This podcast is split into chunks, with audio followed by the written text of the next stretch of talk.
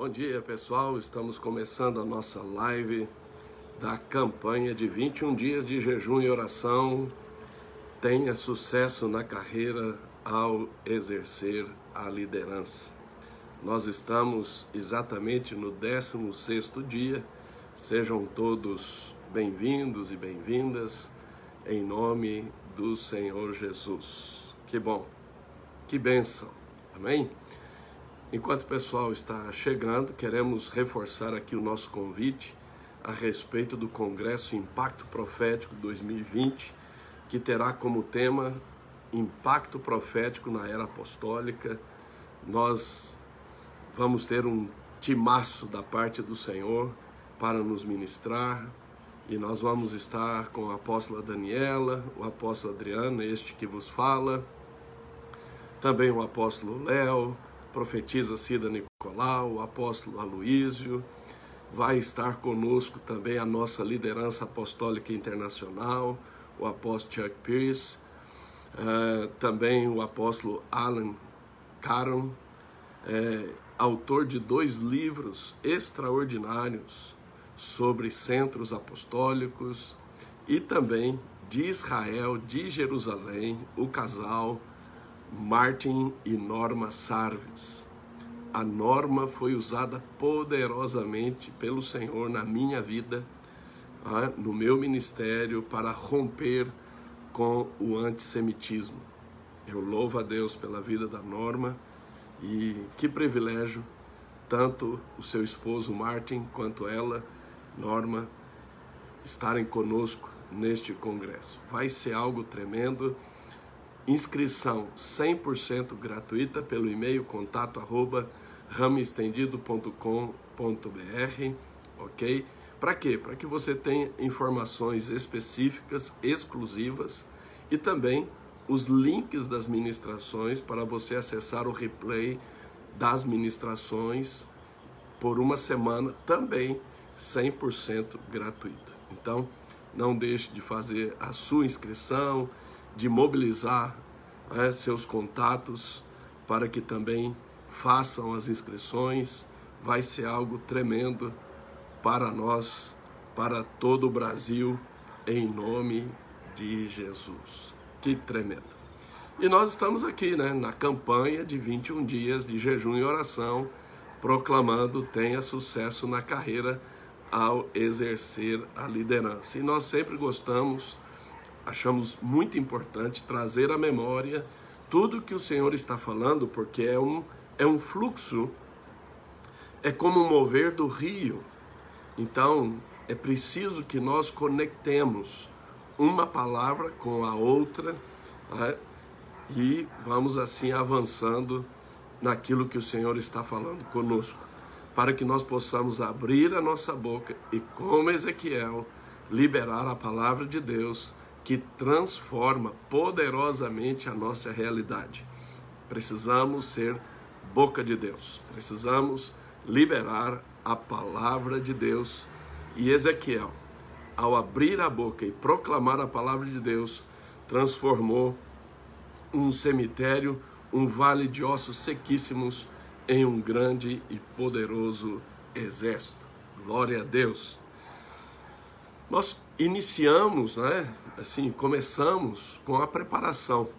No dia 11 de outubro, no domingo, nós ministramos a palavra a unção do sucesso, Tissalar, e aí começamos mesmo no dia 12 de outubro, foi o primeiro dia da campanha, e vamos até o próximo domingo, dia 1 de novembro. Então, no primeiro dia, nós falamos sobre a importância de ser diligente. Na terça-feira, dia 13, falamos no segundo dia sobre a importância da firmeza. Tudo que vier à nossa mão para fazer, precisamos fazer com firmeza, com garra, com pegada.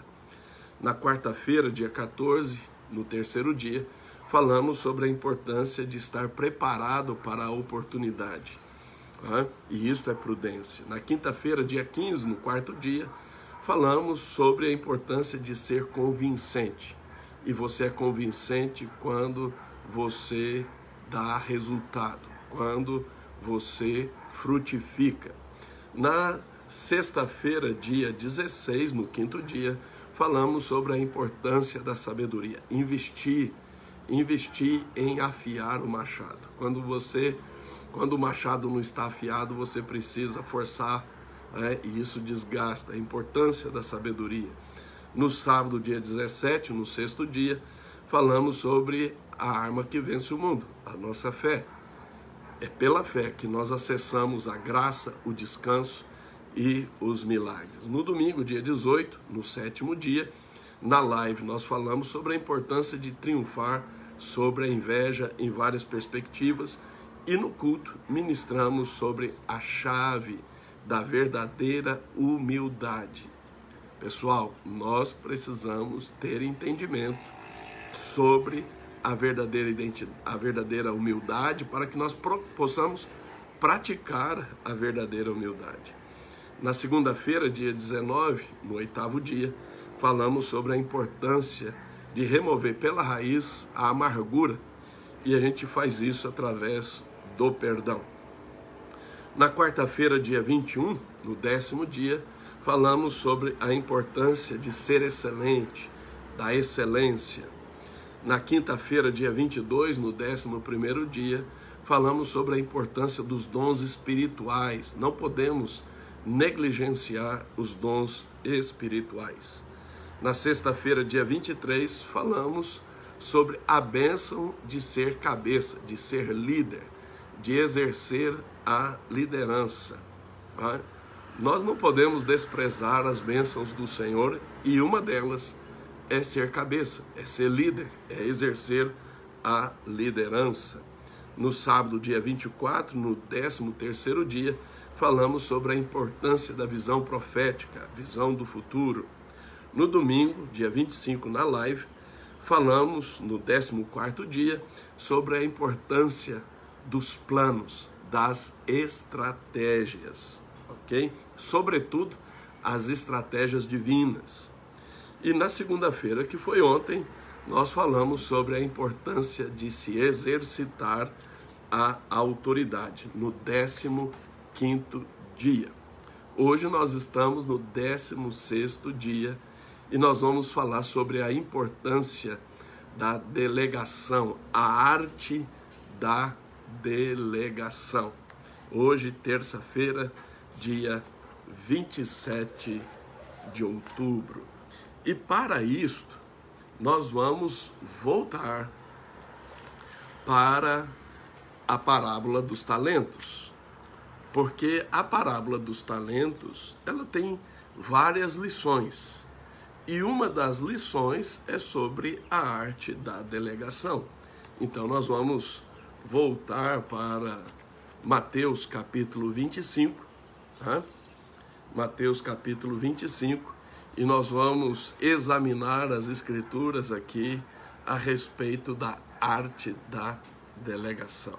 É certo que eu não vou dar aqui um estudo completo, extensivo sobre a arte da delegação, mas insights, revelações da parte do Senhor para que você possa abrir a sua boca e proclamar que você consegue, que você opera na arte da delegação. Ok? Então vamos lá, Mateus capítulo 25, no versículo de número 14. Pois será como um homem que, ausentando-se do país, chamou os seus servos e lhes confiou os seus bens. Quando nós estamos falando a respeito da arte da delegação, em primeiro plano, é algo que você não vai estar ali presente, executando, realizando. Você vai confiar isto, você vai delegar isto para outras pessoas. Tá? Então, quando, quando alguém diz, ah, eu estou delegando, mas fica ali fazendo tudo, não delegou. Então tem essa perspectiva de ausência. Às vezes ausência por viagem, às vezes ausência no sentido é, figurativo de não estar ali presente, executando, é, realizando. tem essa perspectiva de ausência. E é aqui que já começa o grande desafio, porque pessoas inseguras, elas não conseguem ter essa perspectiva de ausência. Pessoas desconfiadas, elas também não têm essa perspectiva, né? elas ficam totalmente aflitas no que diz respeito a esta ausência. E pessoas perfeccionistas. Né? Então, só elas podem fazer e fazer bem feito como tem que ser feito. Então, os três grandes inimigos, há outros, mas os três grandes inimigos da arte da delegação é a insegurança, é a questão da desconfiança e do perfeccionismo. E aí você vai perguntar assim, mas apóstolo, onde fica o medo e orgulho em tudo isso? Os dois pilares que fundamentam a insegurança, a desconfiança e o perfeccionismo é o medo e o orgulho. Não é medo ou orgulho, é orgulho e medo. Medo e orgulho. Por quê?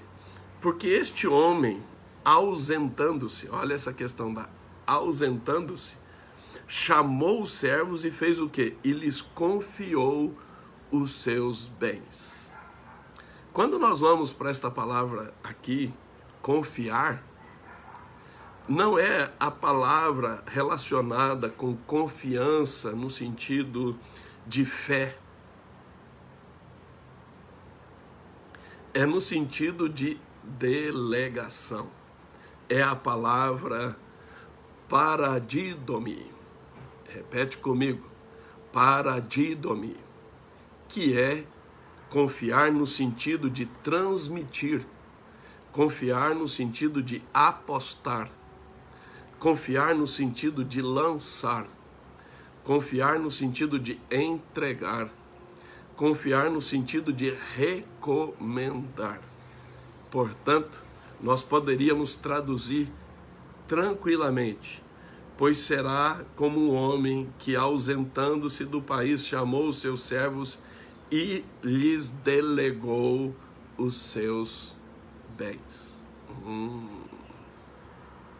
Agora, mesmo a palavra paradidome não ser aquela palavra de confiança no exercício de fé, você só consegue transmitir, apostar, lançar, entregar, recomendar em quem você confia.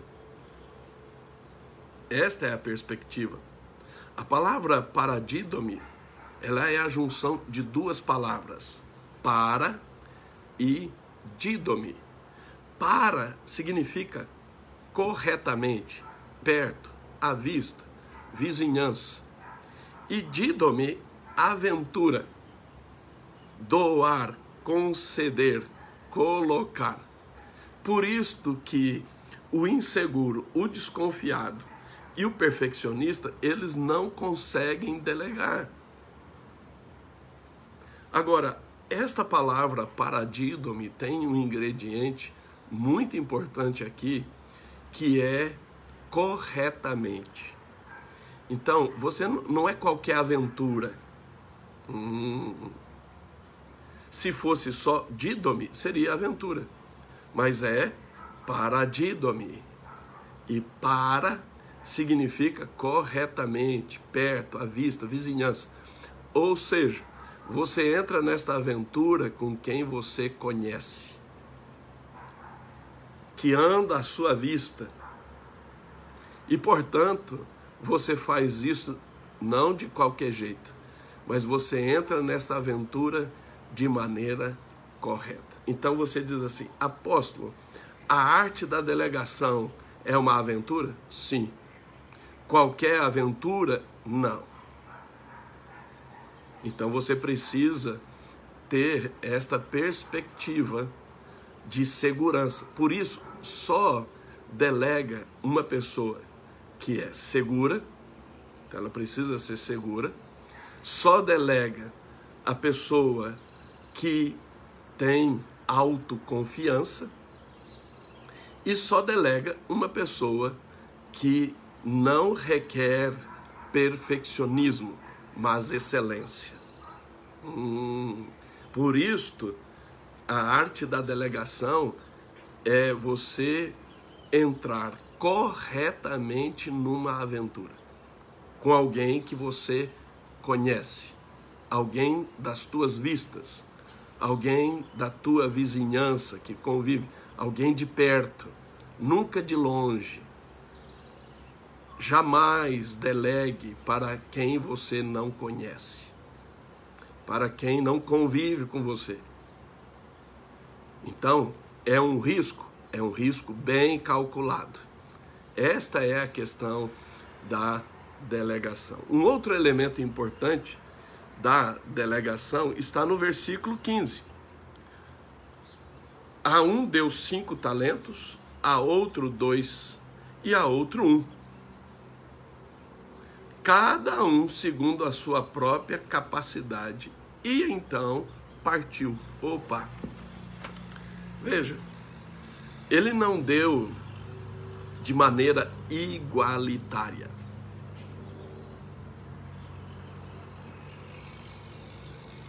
Ele delegou de acordo ou na medida da capacidade.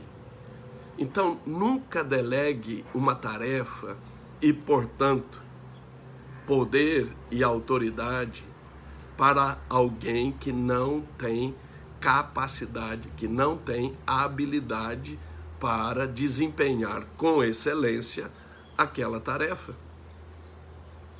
Aquela designação, porque você está apostando na pessoa, você está recomendando aquela pessoa, você está transmitindo a tarefa e o poder e a autoridade para executar e te representar na questão daquela tarefa, você só não delega a responsabilidade. Tá? E esta palavra capacidade aqui no versículo 15 é dunamis. É a mesma palavra de Atos 1:8, quando Jesus diz: "Ficai em Jerusalém até que do alto sejais revestidos de poder, de capacitação, de habilitação." Veja como que Jesus foi criterioso na delegação. Ele foi incisivo que os apóstolos, os discípulos, não deveriam querer executar as tarefas, a delegação, sem dunamis. Sem dunamis. E este senhor aqui, na área de negócios, você precisa do dunamis não só no ministério, você precisa do dunamis na sua área profissional. Não importa o campo em que você esteja executando, você precisa do dunamis. Nós estamos falando aqui de pessoas que operam na perspectiva do reino de Deus.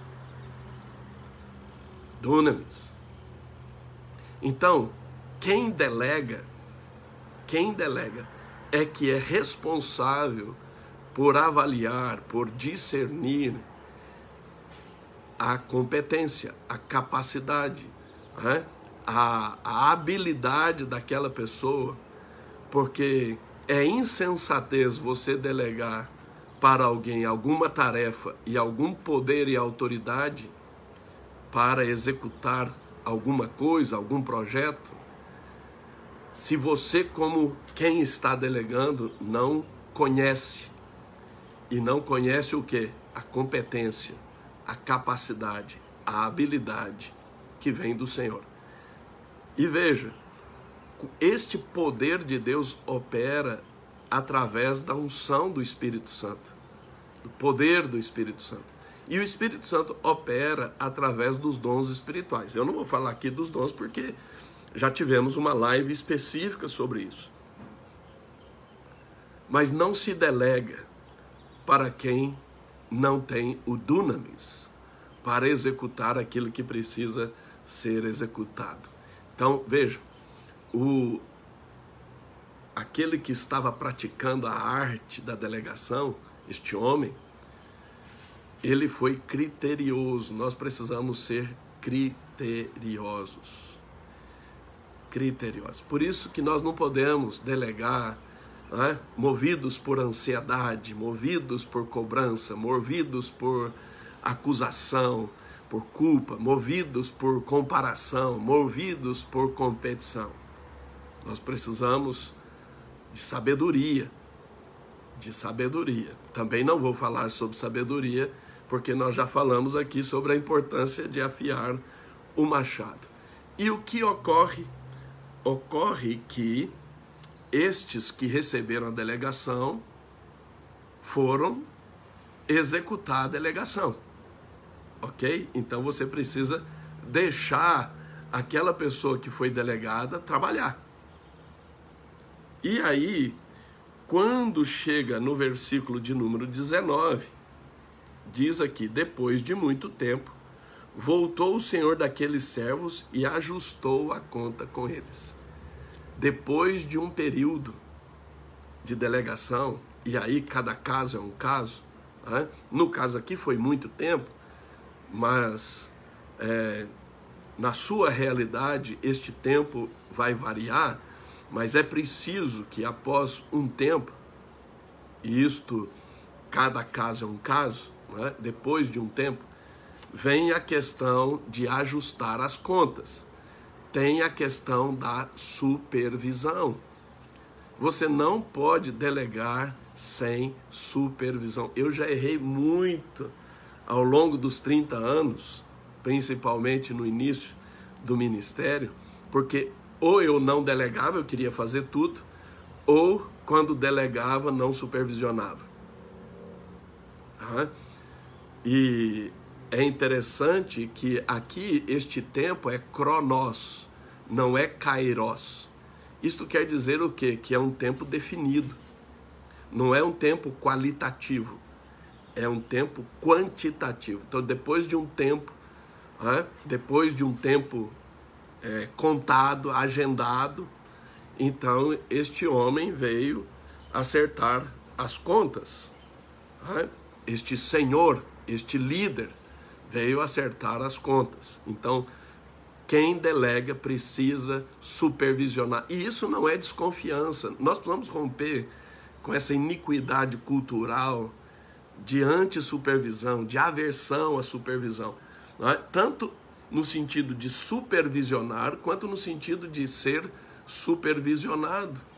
É? Então, depois de um período, depois de um tempo, é preciso acertar as contas. E esta palavra aqui, acertar as contas, é sunairo. E sunairo é a palavra calcular. Calcular é exatamente o seguinte: avaliar, fazer as contas. Então, não é algo superficial, filosófico, não, é algo prático. E, e olha que interessante, a palavra sunairo é a junção de duas palavras, sun e airo. Sun com ou juntos.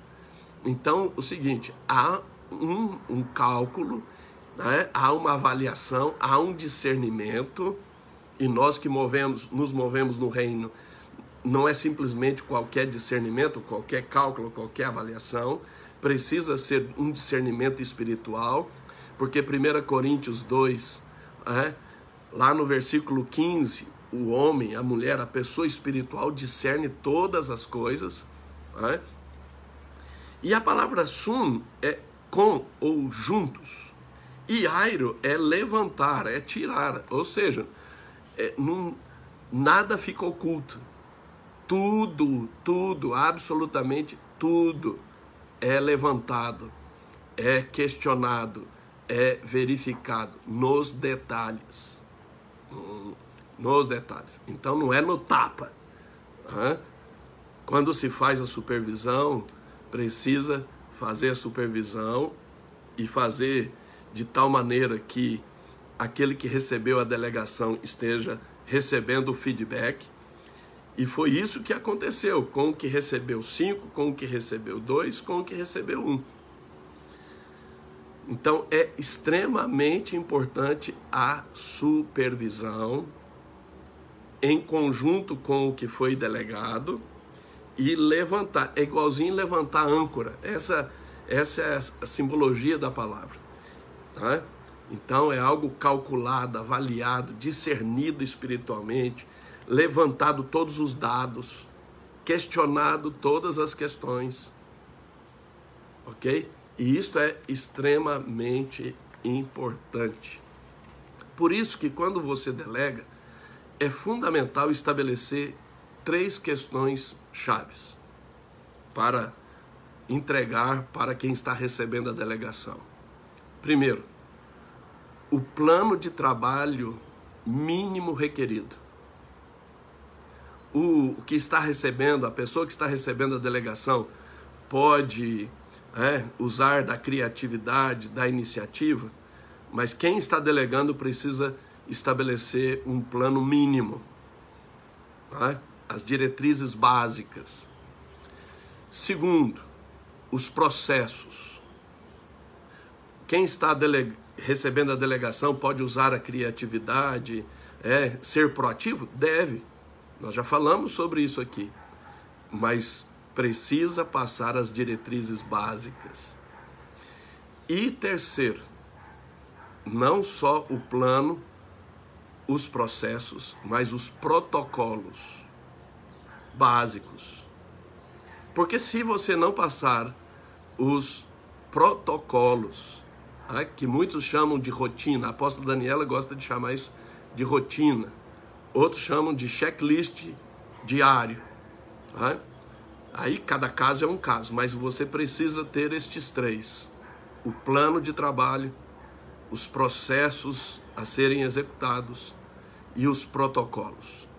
Lógico, básico. É, é como que o leito de um rio. Quem recebe a delegação pode aprofundar, não sair desses limites. É? Os, o plano de trabalho, os processos e os protocolos, eles estabelecem fronteiras. Agora, dentro das fronteiras, é aí que quem recebe a delegação deve, precisa exercer a sua criatividade, exercer a sua proatividade. E por fim, vem o que? Vamos lá, versículos 21 e 22. Hein? Vamos lá. Disse-lhe o Senhor: Muito bem, servo bom e fiel. Foste fiel no pouco, sobre o muito te colocarei. Entra no gozo do teu Senhor. E o versículo 23, não 22, 23. Disse-lhe o Senhor: Muito bem, servo bom e fiel. Foste fiel no pouco, sobre o muito te colocarei. Entra no gozo do teu Senhor. E vamos para o versículo 26. Respondeu-lhe, porém, o Senhor: Servo mau e negligente Sabias que ceifo onde não semeei e junto onde não espalhei, cumpria, portanto, que entregasse o meu dinheiro aos banqueiros, e eu, ao voltar, receberia com juros o que é meu. Tirai-lhe, pois, o talento e dai-o ao que tem dez. Uau! O último ponto da delegação é a recompensa. Toda delegação precisa concluir com recompensa. Toda delegação. E esta delegação tem, esta recompensa tem duas perspectivas.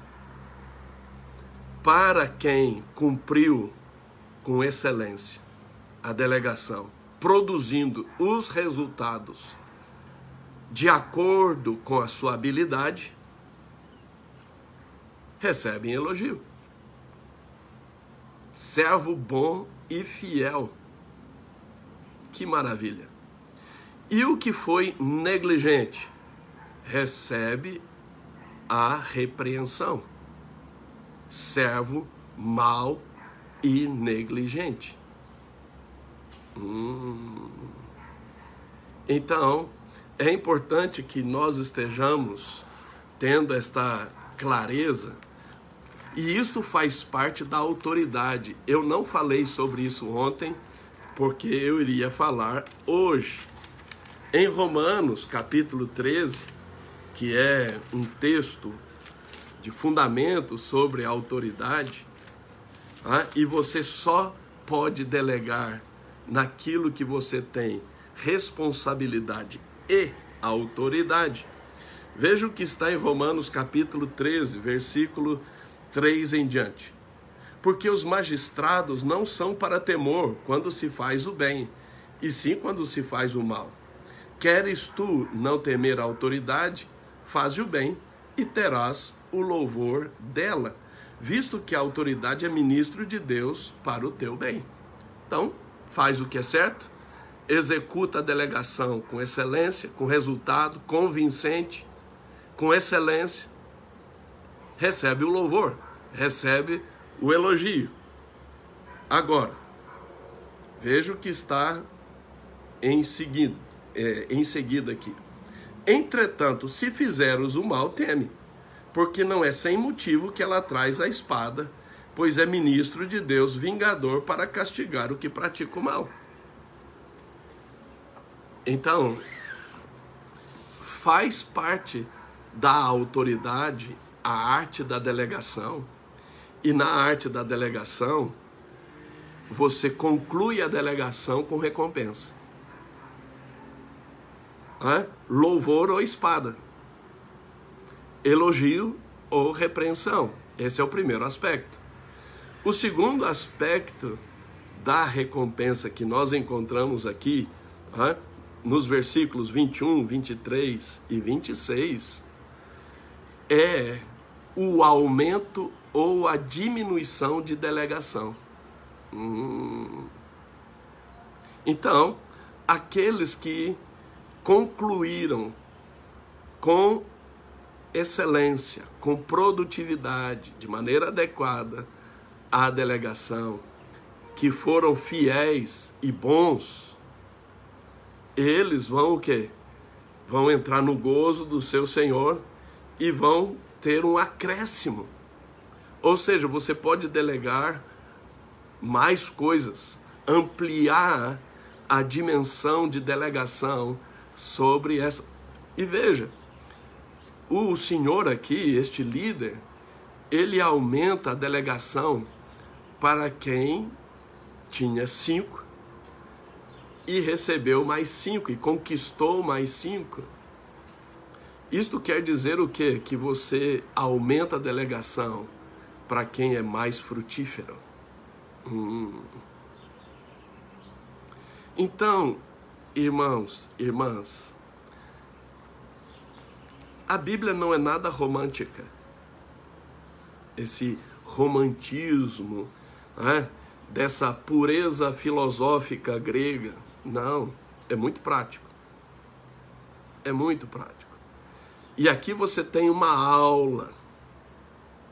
E aí você me pergunta, mas apóstolo, aonde que estava o problema daquela pessoa que praticou o mal, que foi um servo mau, negligente? Aonde que estava a perspectiva? Se quem delegou conhecia e sabia que ele tinha capacidade para receber um talento e ser produtivo em cima daquele um talento. Hum. O problema estava na sua mentalidade, no seu padrão de raciocínio, nos seus conceitos e crenças. E, e há muitos conceitos e crenças, paradigmas mentais que sabotam aquelas pessoas que receberam delegação. Mas uma delas, uma delas, é a questão de que quem delega e supervisiona, ajusta as contas, é rigoroso, é muito exigente. Deixa eu te dizer, se você tem essa perspectiva de mentalidade, de raciocínio, você precisa colocar ordem no seu raciocínio. Porque quem delega, se não ajustar a conta com você, ele é que é negligente. Então, muito cuidado para delegar pessoas que sempre estão dizendo que você é rigoroso, que você é rigorosa, que você é exigente. Porque você sabe que ela não terá, essa pessoa não terá atitude correspondente ela não corresponderá à delegação que ela está recebendo. Então vamos abrir a nossa boca e vamos proclamar que o Senhor nos dá graça e sabedoria na delegação. Amém? Em nome de Jesus. Nós precisamos delegar corretamente e nós precisamos receber a delegação e termos atitudes corretas para correspondermos à delegação que nos foi confiada. Que você abra a sua boca e que você seja boca de Deus em nome de Jesus. Um grande abraço.